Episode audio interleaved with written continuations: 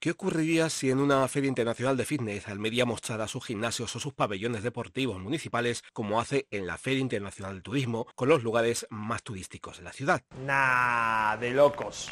Sencillamente que no vendría nadie, o pasaría de largo viendo tan bochornoso espectáculo. Y es que no es de extrañar viendo el estado en el que se encuentran algunas instalaciones deportivas de la capital. Yo creo que ni el ejército sería capaz de entrenar en alguno de estos lugares viendo el estado tan deteriorado, abandonado y patético en el que se hallan. Vamos, directamente estos soldados se creerían que han ido a una guerra en lugar de entrenar a un gimnasio. A todos nos gustaría estar lejos de este lugar. Hombre, Rambo, tampoco es para tanto. Y es que solo hay que mirar las últimas noticias que han llegado de los pabellones deportivos de la ciudad. El primero. Las goteras de Rafael Florido inutilizan el pabellón cada vez que llueve en Almería. Y por si fuera foco, este segundo titular. Torrente... ¡Me ha llegado el alma de la fiesta! No, tú no, tira para allá. Quería decir que torrente de críticas por las goteras en los pabellones municipales de Almería. ¿Somos tontos o qué? Pues eso. Parece ser que hay que esperar a que llueva para que el ayuntamiento se dé cuenta de lo mal gestionadas que están ciertas instalaciones municipales de la ciudad. Parece ser que haya que esperar a que pase algo para que esa ínfima bombillita que algunos del ayuntamiento tienen en la cabeza se encienda para decir, ah, pues sí, parece que pasa algo. Yo no sé hasta qué punto llega la desfachatez, la desidia, la estupidez y la vagancia de algunos que trabajan en los despachos y oficinas del ayuntamiento para llegar a este límite de abandono de estas instalaciones, llegando a poner en peligro a los usuarios de esos lugares, usuarios que muchos de ellos son niños. No puede ser que las pistas deportivas acaben convirtiéndose en auténticos lagos cada vez que caen unas gotas de lluvia en la ciudad. Tal vez esto sea la idea de parque acuático que la alcaldesa María Mar Vázquez prometió en su programa en las elecciones municipales del año pasado. No puede ser que se tenga que utilizar cubos de basura para recoger el agua que cae del techo. No puede ser que el ayuntamiento, a donde va a parar todo el dinero público recaudado de los almerienses, no sea capaz de vigilar las empresas privadas que contrata para que hagan el trabajo que no son capaces de hacer ellos mismos. No puede ser, no puede ser que el presupuesto del Patronato Municipal de Deportes alcance los 5.271.278 euros con 15 para promocionar y gestionar la actividad deportiva tanto en las instalaciones deportivas como a través de ayudas concedidas a entidades privadas y tengamos esta chapuza monumental y desde luego consistorial. Eso sí, luego la culpa que se la lleven los otros, mientras el ayuntamiento mete multas y se lava las manos. ¡Otro mes que no cobras! Menuda jeta tenemos, señores. No puede ser que el ayuntamiento no haya renovado el contrato de mantenimiento de estas instalaciones con la empresa que se encarga de esto. Para colmo, la excusa siempre es la misma. Lo que han hecho o lo que han querido hacer desde el consistorio es prorrogar el contrato que ya tenían en lugar de hacer uno nuevo con nuevas condiciones. Y esto no viene de ahora. No viene porque haya llovido estos días en la ciudad y de casualidad haya habido alguna gotera. Es que esto viene de lejos y siempre con los mismos. Estás muy negativo. Me minas la moral. Así que mejor que no siga porque esto se hace muy largo y la gente se aburre. Lo que el Ayuntamiento de Almería debe hacer es dejarse ya de tanta excusa y tanta tontería. Dejarse de fotos postureos, de ponerse medallas y premios que se dan ellos mismos y trabajar por y para Almería, por y para los almerienses. Que sí, que hay cosas que sí las hacen bien, sobre todo cobrar a final de mes. Pero las más importantes, las que deben dar una buena imagen de la ciudad, y no me refiero solo al turismo, que esa es otra, no se trabajan en condiciones. No se está dando un buen ejemplo de ayuntamiento, dejando un lado las peleas de PP y PSOE, que esa es otra. Si es que son muchas. En fin, que parece que hay que esperar al verano para poder salir a la calle a hacer deporte. Y así nos libraremos de que se nos caiga algo en la cabeza o acabemos con el algo al cuello. ¿A que ha quedado bien esto último que he dicho? Con lo de esto de las goteras y la lluvia. Termino. La semana que viene no habrá una nueva edición de estos Almería Sacio. Además de que uno necesita despejar la mente, tengo que hacer dos vídeos que tienen que ver con la historia de Almería. Y creo yo que van a gustar. Si no pasa como con estos últimos vídeos del canal. Haré un pensamiento. Y ahora, noticias.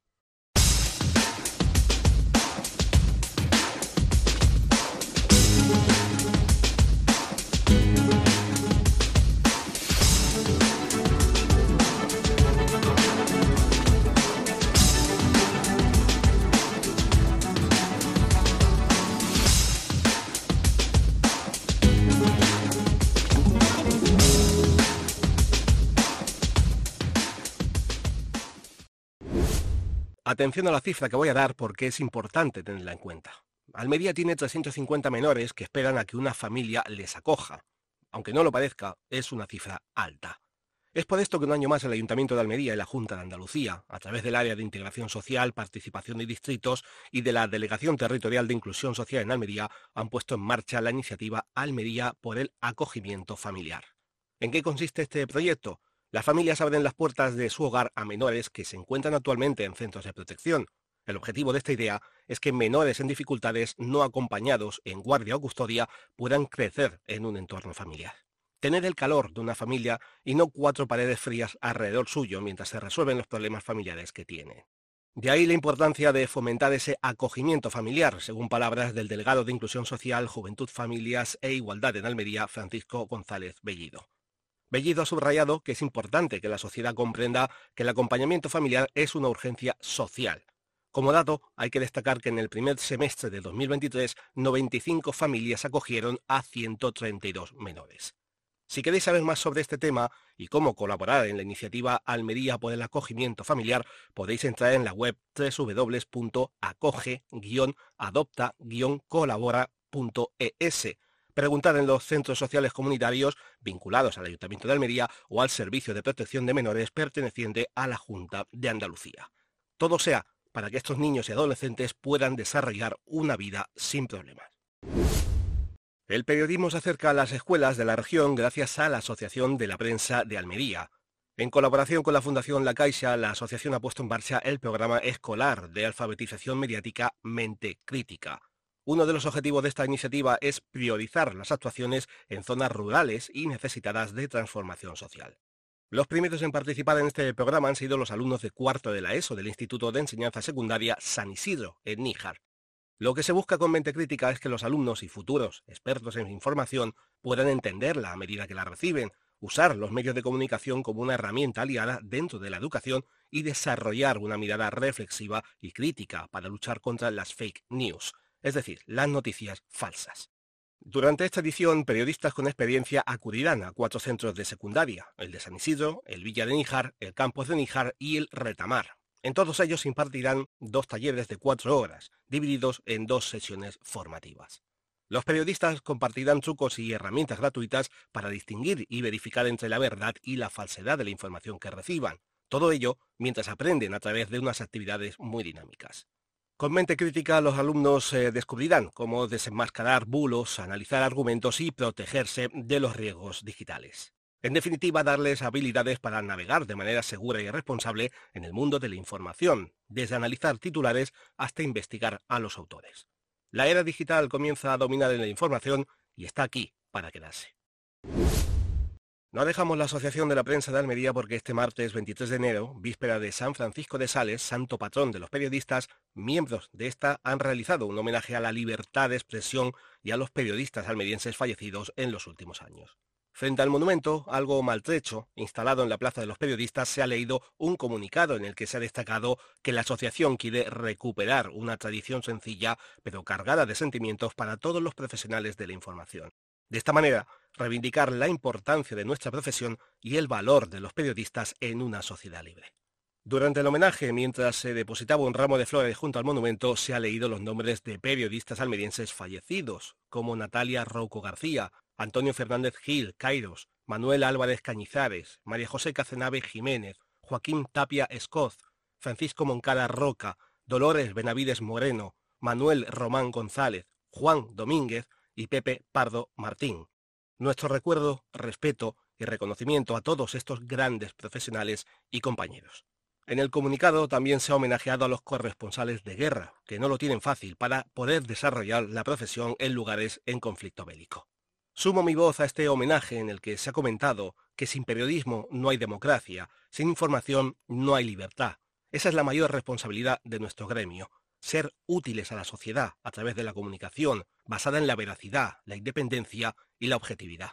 La era digital nos facilita mucho nuestro trabajo, pero del mismo modo favorece el intrusismo, la desinformación y está limitando la rentabilidad de empresas de comunicación, profesionales independientes y trabajadores de los medios sí a la información digital, siempre a través de profesionales capacitados y libres. Los periodistas tenemos el derecho y el deber de contar las cosas sin presiones ni injerencias de ningún tipo, debiéndose facilitar y favorecer nuestra tarea desde las administraciones públicas. La información veraz solo puede beneficiar a una sociedad democrática como la nuestra. Estamos acostumbrados a recoger las quejas y demandas de otros colectivos profesionales y sociales.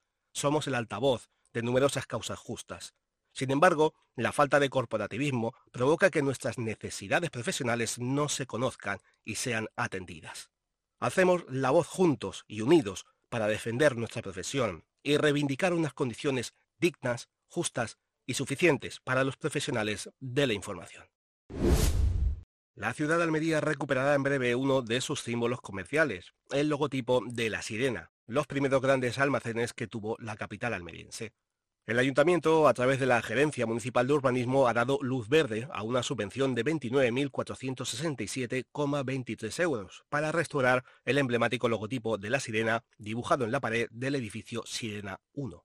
Esta icónica imagen, creada por el diseñador gráfico José María Cruz Novillo, más conocido como el hombre que diseñó España, es toda una joya que ha visto pasar la vida de Almería y los almerienses de una manera difuminada y que nos transporta a la década de los 70. Fue el 2 de noviembre de 1970 cuando los almacenes La Sirena abrieron sus puertas en la calle Las Tiendas número 25, esquina con calle Azara. Con la inauguración de este establecimiento comercial, la modernidad entró de una manera muy elegante a una Almería que aún parecía verse en blanco y negro, una modernidad al estilo del corte inglés o galerías preciados. La Sirena contaba con cuatro plantas, que en competencia con la firma textil Marín Rosa contaba con sección de perfumería, artículos de regalo, confección de señora y lencería, de niños, hogar, tapicería y cortinaje, camisería y confección de caballero y moda joven. Muchos de ellos también adquirieron sus primeros discos de vinilo. Por desgracia, en la década de los 90 los almacenes echaron el cierre para siempre, convirtiendo el edificio en un inmueble de oficinas. Gracias a la iniciativa del Grupo Podemos, aprobada en el último pleno, y de Ginés Varela, abogado y miembro del Instituto de Estudios Almerienses, a partir de ahora, el logotipo de los almacenes La Sirena volverá a la vida, más reluciente que nunca, para que todos los almerienses, grandes y pequeños, puedan ver orgullosos, en las alturas, una parte de la historia de Almería. Muy malas noticias para la sanidad pública almeriense. Según el Colegio Oficial de Enfermería de Almería, 120 enfermeras se dieron de baja colegial en la región en el año 2023. De estas, 104 lo hicieron para trasladarse a trabajar a otras provincias de España y las otras 16 porque dejaron de ejercer la profesión. En total, el Consejo Andaluz de Enfermería ha publicado que 1.200 enfermeras y enfermeros han causado baja por traslados en los colegios provinciales y hasta 600 se han dado de baja colegial por no ejercer la enfermería. Unos datos más que preocupantes que demuestran que la sanidad pública andaluza, y almeriense en particular, no goza de buena salud. Las razones para marcharse de Almería y Andalucía son muy sencillas. Las condiciones laborales son duras y la temporalidad de los contratos tiene a los profesionales al borde del colapso. Según María del Mar García, presidenta del Colegio Oficial de Enfermería de Almería y del Consejo Andaluz de Enfermería, es un dato que nos preocupa dentro del seno de la enfermería andaluza en general y del almeriense en particular, porque profesionales formales en nuestra tierra tienen que marcharse en búsqueda de estabilidad laboral. A pesar de que la Junta ha anunciado que renovará a los 7.000 eventuales del Servicio Andaluz de Salud hasta el 31 de mayo, desde el Colegio Oficial comentan que esto es sin duda una solución a corto plazo que no mejora la vida ni personal ni profesional de las enfermeras andaluzas porque no pueden planificar su vida más allá de cuatro meses vista. Las administraciones públicas autonómicas deberían ponerse manos a la obra para que tanto talento en enfermería no tenga que marcharse de su región a buscar una vida mejor a otro lugar de España o del extranjero. Lo que se busca de manera firme y definitiva es que las enfermeras y enfermeros, además de poder desempeñar su trabajo en nuestros pueblos y ciudades, encuentren las herramientas y recursos suficientes para seguir preguntándose cómo mejorar los cuidados y, en definitiva, cómo mejorar la salud de todas y todos los almerienses y andaluces, y no cuándo tendré el próximo contrato de trabajo. La salud está en sus manos. Lubrín celebró el sábado 19 de enero su día grande, San Sebastián, la denominada Fiesta del Pan. Miles de lubrinenses y gente venida de otras localidades salieron a reventar las calles para ver pasar y recibir a su santo patrón, y cómo no, portarlo desde la iglesia de Nuestra Señora del Rosario a las calles del pueblo. La lluvia de roscos, tradicional en esta festividad, no se hizo esperar, aunque también la lluvia, como fenómeno meteorológico, y el viento, tampoco quisieron perderse la fiesta. El mal tiempo provocó que la gente tuviera que sacar los paraguas y a San Sebastián lo cubrieran con un manto de plástico, Aún así, los lugareños pusieron a prueba el dicho de al mal tiempo, buena cara, y eso es lo que hicieron. Desde los balcones engalanados, la gente tiró roscos de pan a los que se encontraban en la calle con los brazos abiertos, aunque alguno aprovechó para abrir el paraguas al revés y pillar algún pan sin tener que esforzarse mucho. Estos roscos no solo son productos para comer, sino que además son promesas que se suelen hacer al santo, sea a nivel personal, familiar o de otra índole. Tras la salida de San Sebastián por el pueblo, los lubrinenses continuaron con la fiesta en la plaza del pueblo, degustando los productos más típicos de la zona con los roscos y panes que fueron recogiendo a lo largo de la procesión. Según el alcalde de Lubrín, Domingo Ramos, la cantidad de roscos, los vítores, la multitud y el colorido que se genera alrededor de San Sebastián no lo hay en ningún sitio nada más que aquí, donde se vive de forma especial. La fiesta del pan tiene su origen en los tiempos de pobreza, hambre y enfermedad, en ese día, el de San Sebastián, la gente acaudalada de la zona aprovechaba para dar alimento a los hambrientos. La costumbre de lanzar los roscos y panes desde los balcones era para evitar entrar en contacto con la gente del pueblo y contagiarse así de sus enfermedades. Hay que recordar que además de ser una de las fiestas que más público atrae, el Día de San Sebastián o la Fiesta del Pan está declarada como fiesta de interés turístico en Andalucía. Hasta aquí algunas de las noticias de esta semana. Si os ha gustado este episodio solo tenéis que dar like al pulgar, suscribiros al canal ayudando a crecer esta comunidad. Dadle a la campanita para que sepáis cuando hay nuevo material y compartirlo con aquellos que vivan fuera de Albería y tengan interés por saber de su tierra. Si queréis proponer algún tema que os interese o denunciar algo que perjudica a los habitantes de la capital o de algún pueblo de la provincia, enviarlo con pruebas y se hará llegar a quien corresponda esperando su respuesta y aunque no contesten, la denuncia se publicará en la siguiente edición. Por supuesto podéis opinar en el canal sobre las noticias publicadas o algún otro tema que creáis que pueda ser del interés de todos. Muy buenas a todos, sacias y sacios, gracias por escucharnos una semana más y hasta una próxima edición de Estos Almería, Sacio.